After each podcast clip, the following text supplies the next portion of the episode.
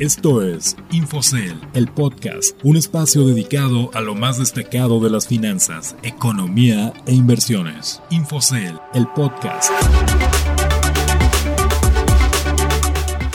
Hola, los saludo con gusto, soy Ricardo Legorreta y les doy la bienvenida a Infocel, el podcast, un espacio dedicado a las noticias de economía y finanzas más destacadas de la semana, así como consejos de inversión. Y antes de pasar a la frase de la semana, les extiendo la invitación para que se inscriban al próximo webinar de Reto Actinver titulado Cómo saber si una acción es cara o barata. El ponente será Edgar Pérez, co-CEO de Infocel, así que no se queden fuera y participen el próximo 29 de septiembre a las 17 horas en este webinar para conocer más consejos de inversión de la mano de los expertos. El link de inscripción lo pueden encontrar en nuestras redes sociales, Facebook e Instagram como arroba Infocel y Twitter arroba Infocel, o bien en las redes sociales de Reto Actinver. La frase célebre para el capítulo de este viernes 25 de septiembre es de Sean Iming, fundador de TikTok. Hay que tener la cabeza trabajando igual que el primer día. Si algo ha caracterizado a TikTok es su innovación y adaptación a las necesidades del demandante mercado tecnológico. Recordemos que las últimas semanas la aplicación del momento ha dado de qué hablar por la situación que enfrenta ante el gobierno de Estados Unidos, pero aún así TikTok sigue siendo de las aplicaciones más descargadas del mercado. Ahora vamos con el resumen de las noticias más destacadas en los últimos días. Economía, finanzas y mercados. Entrando a la información más importante de la semana, les cuento que los inversionistas se alejan de los mercados accionarios, pues consideran que los problemas económicos derivados de la pandemia parecen no terminar. Las ventas de las acciones del sector tecnológico se han intensificado y los bancos reciben un recordatorio de sus pecados del pasado reciente.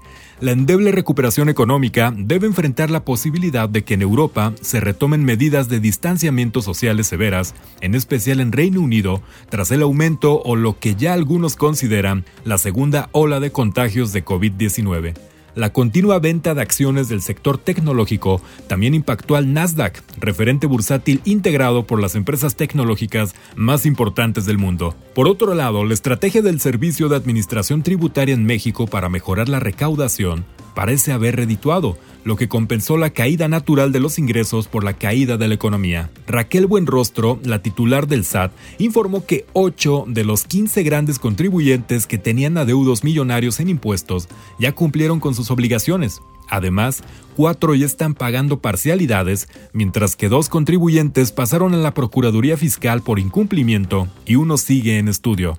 El SAT dijo que logró recaudar entre enero y agosto 95% de lo que tenía proyectado para este año, a pesar de la pandemia. También les cuento que nadie iba a imaginar que la llegada de un virus altamente contagioso sería el peor enemigo para el presidente de Estados Unidos, Donald Trump, quien contendrá contra Joe Biden por la silla presidencial el 3 de noviembre. Aunque Trump ha sido uno de los peores mandatarios ante el manejo de la crisis sanitaria, eso no le quita que uno de sus grandes méritos haya sido llevar al mercado bursátil al infinito y más allá. El recorte de impuestos anunciado en sus primeros meses de gobierno ha ayudado y por mucho a las ganancias de los índices bursátiles, que han batido innumerables veces sus máximos históricos desde su llegada a la Casa Blanca hace cuatro años.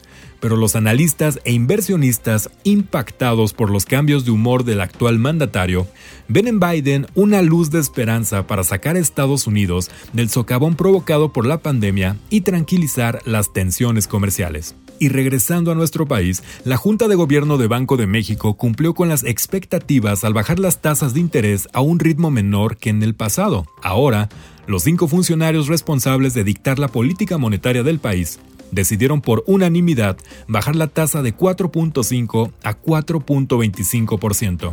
El comunicado incorporó una frase que hablaba de un espacio limitado para seguir manipulando la tasa a favor de ayudar a la economía a superar los efectos de la pandemia de COVID-19. Para los analistas, ese elemento y las aparentemente pocas preocupaciones por el desempeño de la inflación hacen pensar que el ciclo bajista de tasas en el país ya terminó. Te recordamos que estas y otras noticias las puedes consultar directamente en la terminal de Infocel y en sentidocomún.com.mx.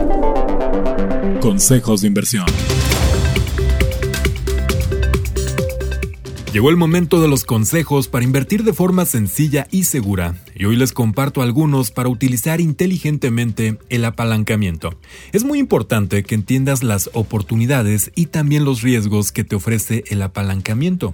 Debes ser prudente y utilizar tus conocimientos financieros. Si eres principiante, no te dejes seducir por los niveles de apalancamiento agresivos, ya que pueden conllevar a mayores pérdidas. La gestión del apalancamiento debe jugar un papel clave en tu estrategia de riesgo. Mantén un enfoque prudente y que el atractivo de los beneficios no te haga perder la vista de la realidad. Estos consejos y más información de Infocel también aparecen en nuestras redes sociales, así que los invitamos nuevamente a que nos sigan en Facebook e Instagram arroba y en Twitter Infocel. Les agradezco que nos hayan acompañado en un episodio más y los espero el próximo viernes con la información más destacada de economía, finanzas e inversiones. Soy Ricardo Legorreta y a nombre de todos los Infocellers les deseo un excelente fin de semana. Esto fue Infocell, el podcast. Que estén muy bien. Infocel, el podcast, un espacio dedicado a lo más destacado de las finanzas, economía e inversiones. Infocel, el podcast.